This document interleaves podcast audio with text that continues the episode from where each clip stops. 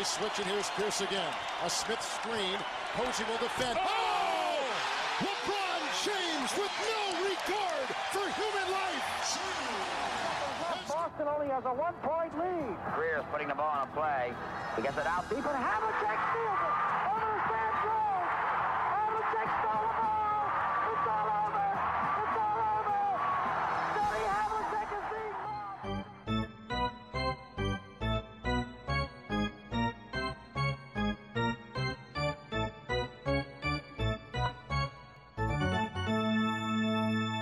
Olá, Quedas. Olá, tudo bem? Tudo bem. No último episódio disseste que não estavas surpreendido ou arrependido com nada dos teus palpites, com nenhum dos teus palpites. Agora que já temos equipas na segunda ronda e outras muito perto, eh, queres repensar a tua resposta ou continuas a achar que está tudo um pouco de acordo com as expectativas? Uh, tenho tido algumas surpresas, umas mais moderadas, outras menos. Assim, de relance, olhando para duas equipas já apuradas no Oeste. Eu estava à espera que, que Santos Clippers, mesmo sem Paul George, fosse mais equilibrado, mas a partir do momento em que foi sem Paul George e sem Kawhi, uh, já eles terem dado remotamente luta, já foi um pequeno milagre, e só apenas porque o Russell Westbrook jogou a um nível enorme, e só por isso é que eles sequer tiveram na contenda em alguns dos jogos, mas Não achas que já devíamos ter aprendido que estes Clippers há sempre muita coisa a falhar, portanto, estarmos Pois, aqui a contar com uma grande série.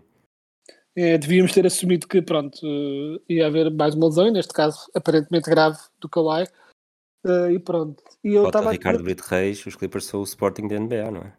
Exato, é isso mesmo. É, qualquer coisa que pode correr mal, tipo, é... E os playoffs para os Clippers são tipo o Natal antigamente para o Sporting. Sim. Por mais que as coisas pa- aparentem estar a correr bem, depois chega ao Natal e corre mal. No caso deles, é chega aos playoffs e corre mal. Mas pronto, coitados. Agora estou mais preocupado, sinceramente, mais do que com a temporada dos Clippers, é com mais uma lesão bem chata eh, do Kawhi. Tipo, apesar de ele ter só 31 anos, eh, claramente está no ar, tipo, o que é que vai ser da carreira dele? Né? Porque com esta reincidência toda, começa a ser mesmo uma questão de até que ponto é que é que ele consegue continuar assim, né? Tipo, que é, é triste pensar nesses moldes, mas eh, não consigo não pensar nesses moldes porque está pronto, está está muito complicado. E é uma pena porque é um jogador, de facto, quando joga, é um jogador absolutamente absurdo. E mesmo nos dois jogos em que ele jogou, ele foi incrível e mostrou que ele, eh, retirando lesões da equação, é um jogador top 5, top 10 da liga, fácil, eh, pelo que faz no ataque e na defesa. Só que o problema é, pronto, não, não consegue manter-se em campo, que é uma pena. Olhando para isso, consegues ver alguma época dos Clippers com Kawhi Leonard, ou alguma época do Kawhi Leonard nos Clippers não tenha sido um fracasso, mesmo a nível individual, por nunca conseguir ter estar a 100% quando era mais importante?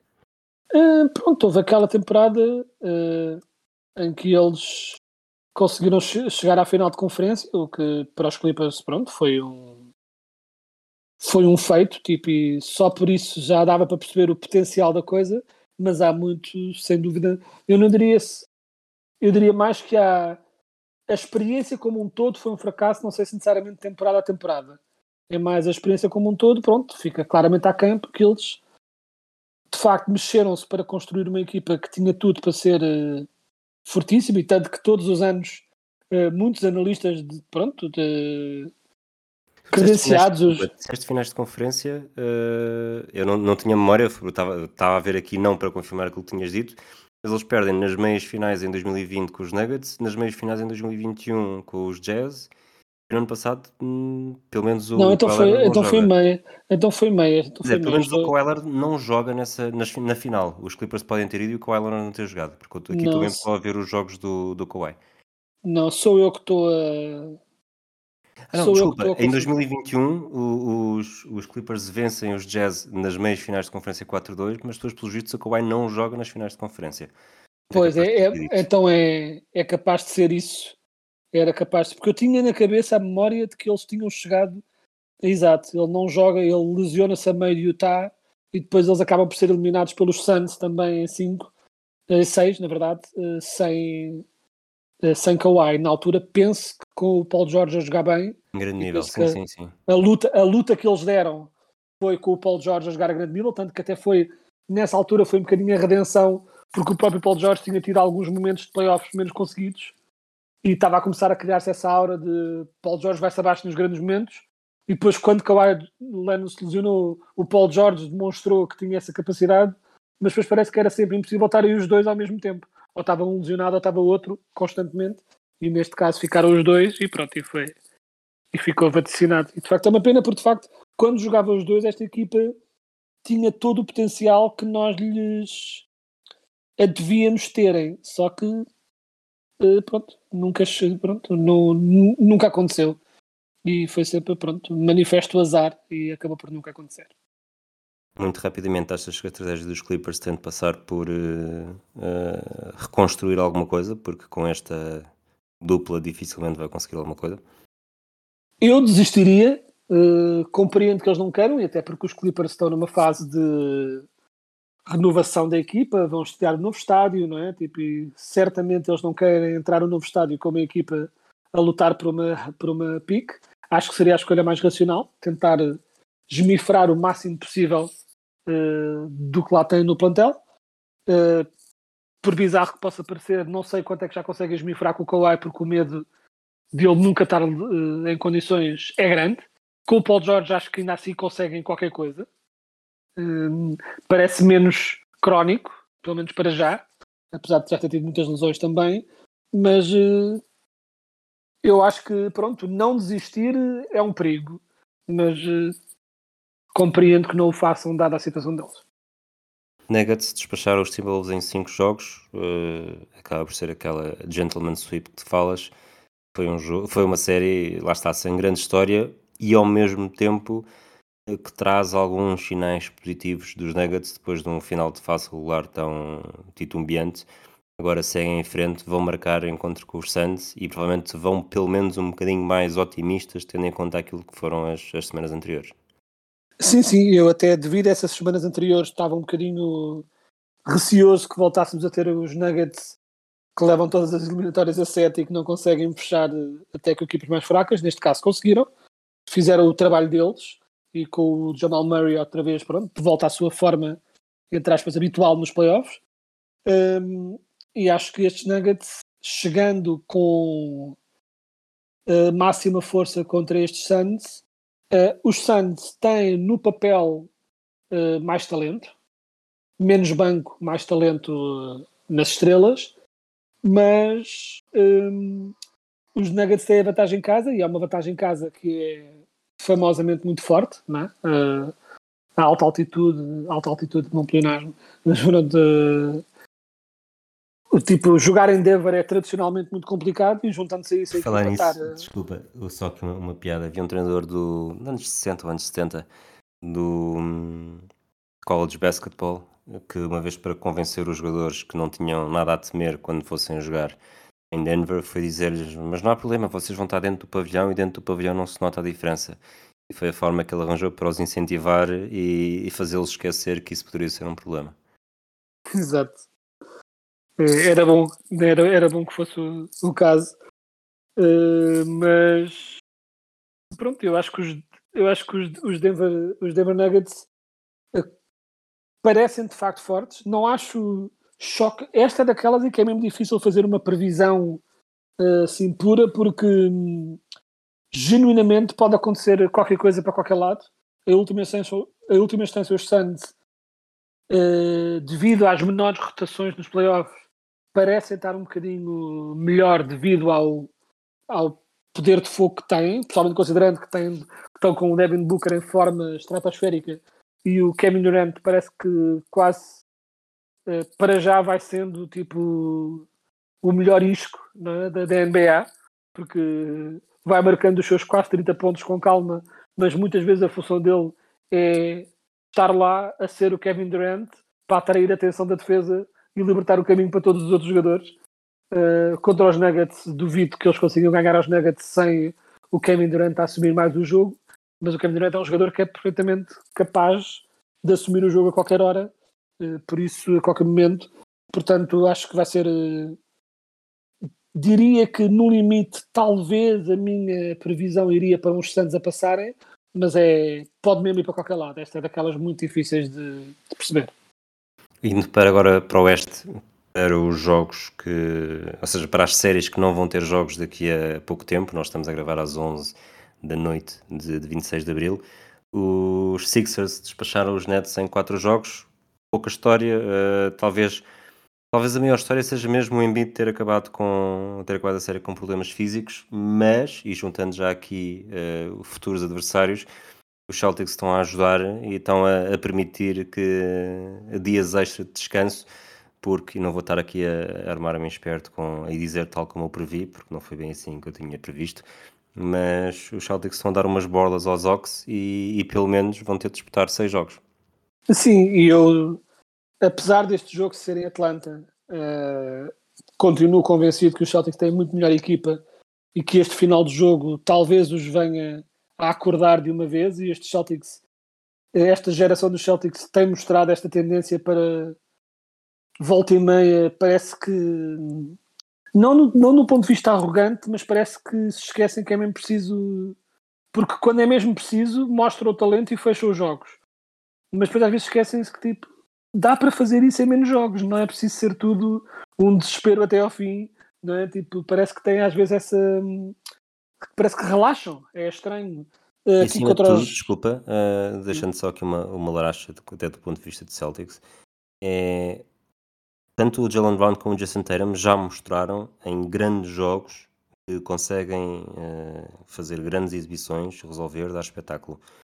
Mas em grandes jogos ainda não conseguem demonstrar a regularidade dos grandes jogadores, das verdadeiras estrelas. Ou seja, uh, conseguimos olhar para trás e ver que o Tatum fez um excelente jogo 7, alguns no passado, e a mesma coisa do Jalen Brown, mas não há, não há aquele, aquela base que seja boa em todos os jogos importantes. E isso acaba por ser uma das grandes lacunas destes Celtics. Quando é preciso, é. Uh, são os dois muito intermitentes nesse aspecto.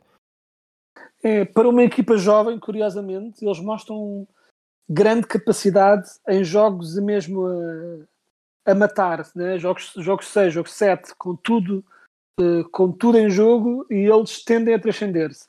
Mas num jogo 5 parece que parece que não veem esse jogo como tão importante como um jogo 6 ou um jogo 7. Né? Tipo, pensam, parece que entram uh, inconscientemente numa coisa de ah, isto mais melhor ou pior essa coisa vai.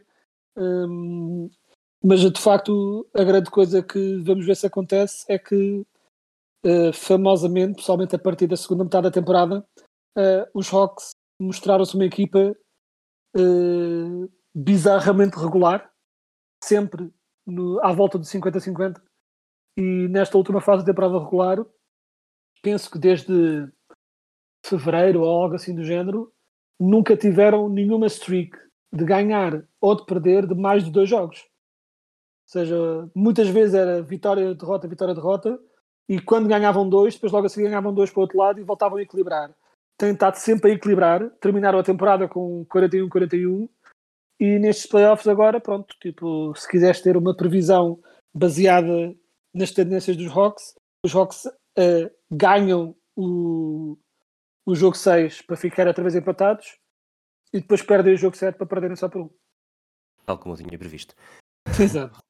Vamos. Começamos pelo Oeste. Agora, os jogos que faltam são jogos. Todos este, todas estas séries, uhum. quatro que faltam, vamos ter jogos hoje.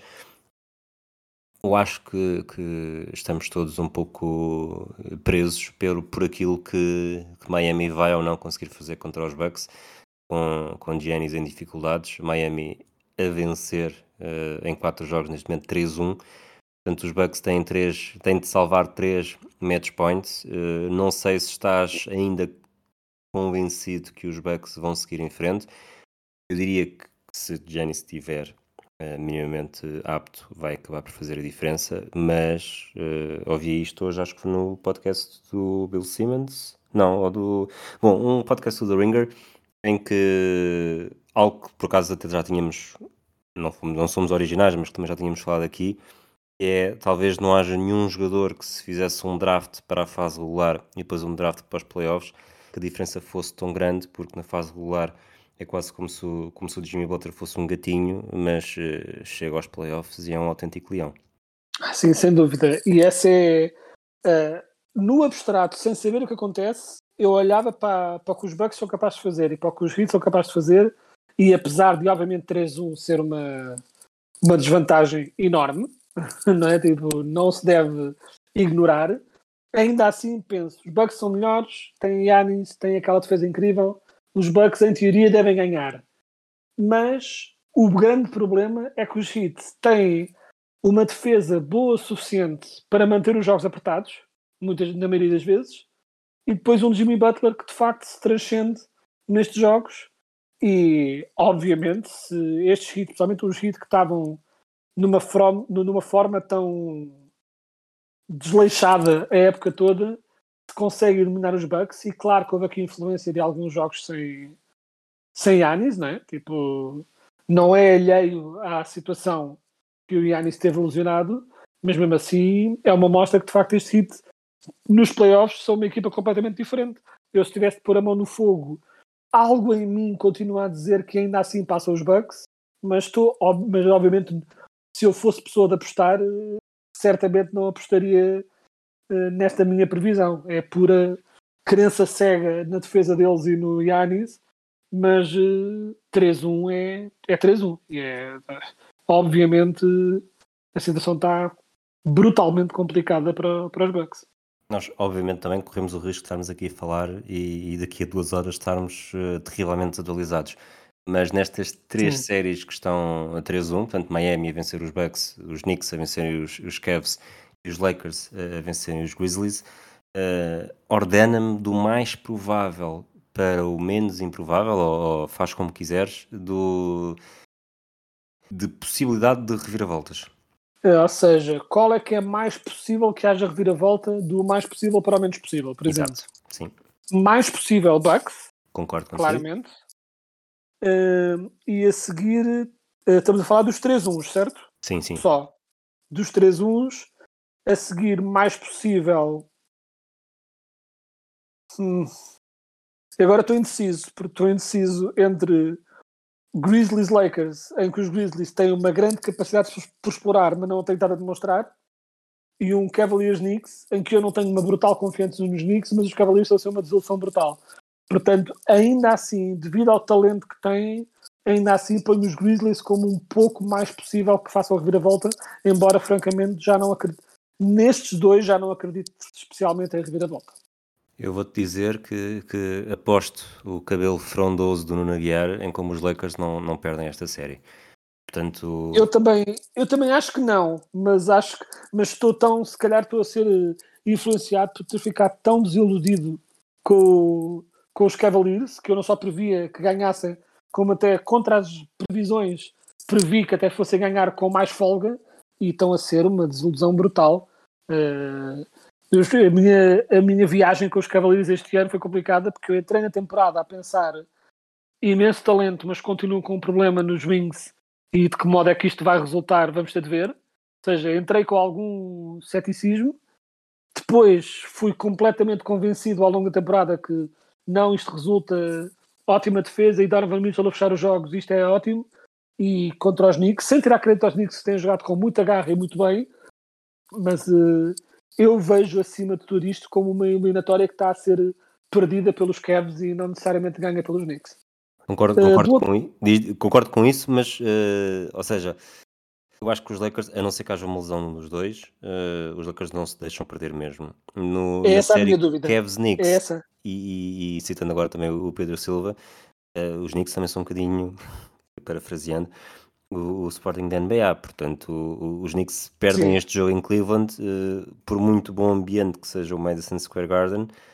Uh, normalmente é aquelas coisas que se pode acontecer mal também acontecem aos Knicks, portanto não Sim. me espantava que, que aquele medo cénico no jogo 6 atacasse forte e depois estivéssemos num jogo 7 onde tudo pode acontecer. Acho que isso Sim. não se aplica uh, à série entre os Lakers e os Grizzlies. A minha questão com os Grizzlies é puramente, é puramente talento porque os Grizzlies ainda assim têm um nível de talento na equipa que lhes pode permitir eh, fazer alguma espécie de resposta. Mas uh, é, isto é complicado de explicar, que é tipo se perguntares entre Lakers e Grizzlies, isto vai parecer completamente contraditório, mas é o que eu vou dizer. Se perguntares qual é que eu acho mais provável que feche hoje a eliminatória entre Grizzlies Lakers uh, Knicks Cavs, tenho mais confiança nos Lakers a fecharem já a eliminatória do que os Knicks. Mas por outro lado, se me dizes que algum deles consegue encetar uma reviravolta, vejo mais essa potencial garra nos Grizzlies do que vejo nos Cavs. Ou seja, no imediato, eu até acho que é muito possível que os Lakers se fechem hoje e que os Knicks não consigam fechar hoje, mas ao mesmo tempo, prevendo uh, o processo todo de uma reviravolta, vejo mais esse potencial na equipa dos Grizzlies do que vejo no que tenho visto dos Cavs destes playoffs. Portanto, hoje é 26 de Abril, mas tu ainda estás preso no, no ontem e, e, estás a dar um no cravo e outro na ferradura. É isso, exatamente. Olha, um, vamos fazer aqui um pequeno desafio. O que é que achas mais provável? Uma final Celtics-Lakers ou uma final Knicks-Suns? Portanto, uma final anos 80 ou uma final uh, com cheirinho anos 90? Uh, Celtics-Lakers, claramente. Uh... Uh, só mesmo porque se calhar continua a ser super injusto com os Knicks, mas não vejo os Knicks a, a conseguirem chegar à final uh, com alguma sorte, quem sabe, né? tipo com Celtics e Sixers a chegarem à final de conferência muito militados, who knows, mas uh, acho Celtics Lakers mais provável, ainda assim, do que, ou seja, acho mais provável que os Lakers se transcendam e consigam vencer os Suns numa final de conferência se for isso que acontece, né? se for esse o matchup, do que os Knicks uh, baterem Sixers ou Celtics. Muito bem. Falta uma série, Sacramento Kings Golden State Warriors. Temos hoje o jogo 5, ou tivemos hoje, dependendo de quando estão a ouvir. Tivemos esta madrugada. Uh, os Kings no jogo 4 uh, acabou, acabou por ser ali um bocadinho quase poético termos o primeiro o, o Steph Curry com o seu momento Chris Webber e depois uh, o Chris Webber, que salvo erro, jogou nas duas equipas, não foi? O, não, o Chris Webber, ele, ele chegou a jogar nos Warriors ou foi só. Não, estou aqui a pensar. Sim, ele chegou a jogar nos Warriors, claro. Ele foi. Foi escolhido foi, pelos Magic, foi, mas trocado para. Magic e trocado para os Warriors pelo Penny, exatamente. Pois, e depois acaba a carreira nos Warriors também, que acho que era. Lembrava-me mais daí, de 2008, do que. Do que do início. Do né? necessariamente do início, sim. Mas uh, depois disso uh, tivemos Harrison Barnes, ex-jogador dos Warriors, campeão pelos Warriors, uh, a falhar um triplo, que para todos os efeitos foi um, um lançamento limpo, mas que não entrou e, e não sei, mas sempre a bater na mesma tecla, mas uh, lá está, os Kings também, depois de estarem a vencer 2-0, uh, eu diria que neste momento não são favoritos a seguir em frente nesta série. Sim, eu acho que depois de todo este entusiasmo e desta belíssima surpresa que tem sido o modo como o basquete dos Kings tem traduzido de forma boa para os playoffs, têm jogado muito bem, todos os jogos têm sido super disputados, tem estado a ser uma equipa dos Kings que tem orgulhado muito e bem os seus adeptos e no entanto há uma forte possibilidade disto vir a dar num, num Warriors em 6 que nós tínhamos previsto desde o início né? depois de todo este entusiasmo e todo este frisson há uma forte probabilidade de terminar com Warriors em 6 que é talvez anticlimático, mas certamente possível. E vamos ver, pronto, tipo, o Fox tem sido incrível nestes playoffs. Vamos ver quão limitado ele fica com, pronto, com a lesão, ele tem uma fratura na, na mão de lançar, né? nesse caso na mão esquerda dele. Ele não é necessariamente conhecido pelo seu lançamento, é mais o ataque ao cesto, mas certamente que não conseguir lançar em condições o afetará. Ele já avisou que, pronto, que joga, que se, que se recusa a não jogar nesta situação, mas pronto, tipo, certamente estará um pouco limitado e vamos ver, será uma questão de ver quão limitado estará. Pela narrativa, Preferes uma meia final uh, do Oeste Kings Lakers ou Curry contra LeBron? Uh, Curry LeBron é interessante. Uh, Kings Lakers era agir até pela história dos dois, dos dois plantéis, né, dos dois franchises, né? quase tipo como se eles fossem fazer a vingança daquela eliminatória há anos atrás. E o, o facto da boa história que tem sido os Kings estarem a jogar tão bem nos playoffs também.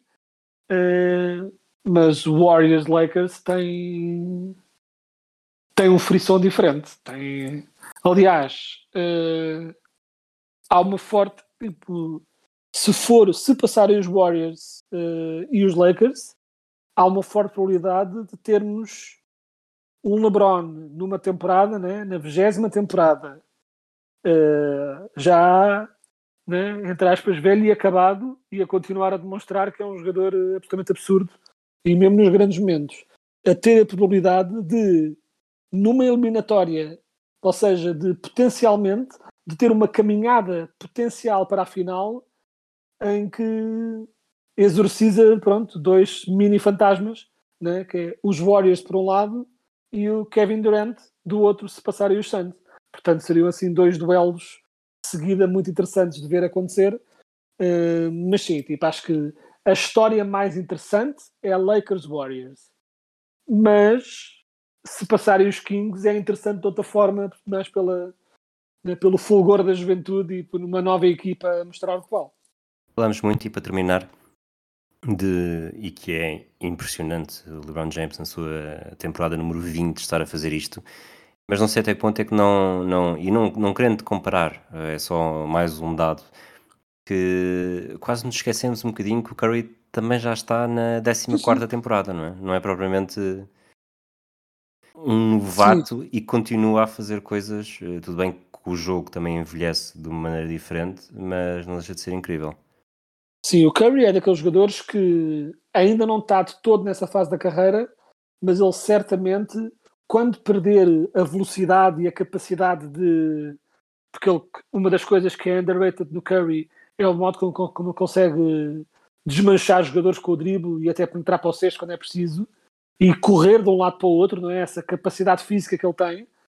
Mas o Curry é daqueles jogadores que, mesmo quando perder essa capacidade física toda, vai continuar a ter ali uns 3, 4, 5 aninhos, estilo Ray Allen, né, nem final de carreira, em que está lá só para, meter uns triplos quando estiver isolado e continuar a ser muito útil dessa forma.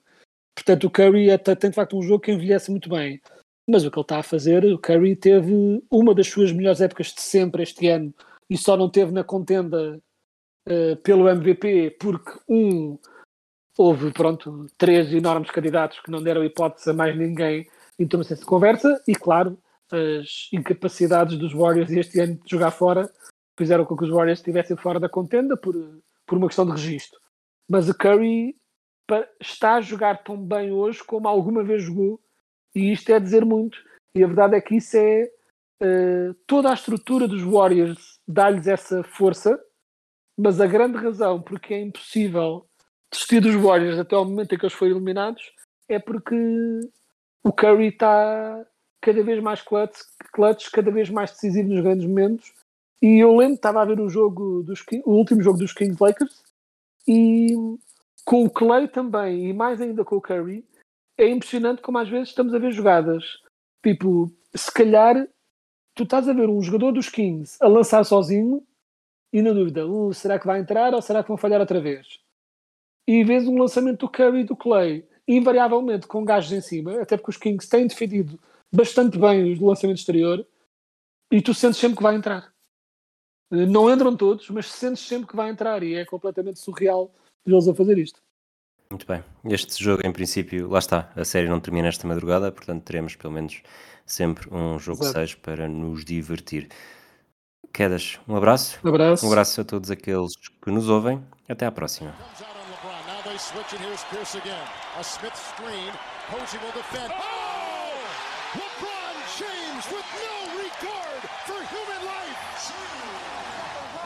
Boston only has a one-point lead. Greer's putting the ball on a play.